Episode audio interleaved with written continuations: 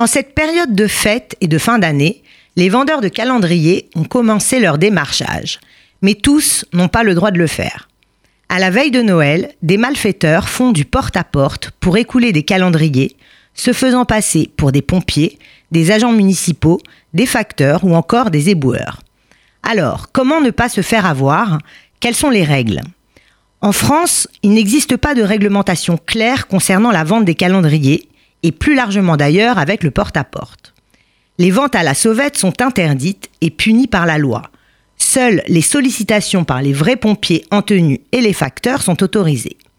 Pour ces derniers, il existe en fait une tolérance, les facteurs achetant eux-mêmes les calendriers à des imprimeries. La vente est également autorisée si la personne qui se présente détient une autorisation de la mairie ou de la commune. Mais comment reconnaître les vrais vendeurs des faux? L'uniforme n'est pas une preuve formelle. Sachez que le pompier doit pouvoir vous présenter une carte professionnelle avec sa photo et le nom de sa caserne. Par ailleurs, il doit vous remettre une attestation estampillée BSP, Brigade des sapeurs-pompiers, de telle ou telle ville ou commune.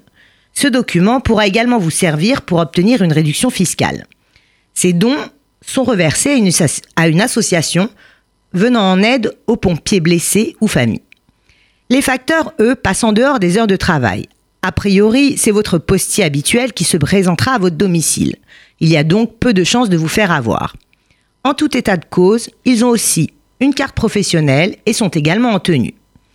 Si des éboueurs, des égoutiers ou autres agents municipaux se présentent chez vous, attention, il s'agit probablement d'une arnaque. En effet, la ville de Paris a formellement interdit aux agents municipaux de vendre des calendriers. La police n'en vend pas et il en est de même pour les agents de l'eau, de l'électricité ou du gaz. Que faut-il faire en cas de doute ou si on s'est fait avoir?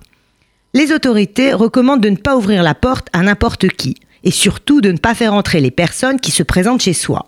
Il ne faut pas hésiter à signaler toute présence suspecte à la gendarmerie ou au commissariat, mais également à interroger la mairie pour savoir si des démarches sont en cours. Malheureusement, peu de gens portent plainte pour un don de quelques euros. Les malfaiteurs ont donc de l'avenir.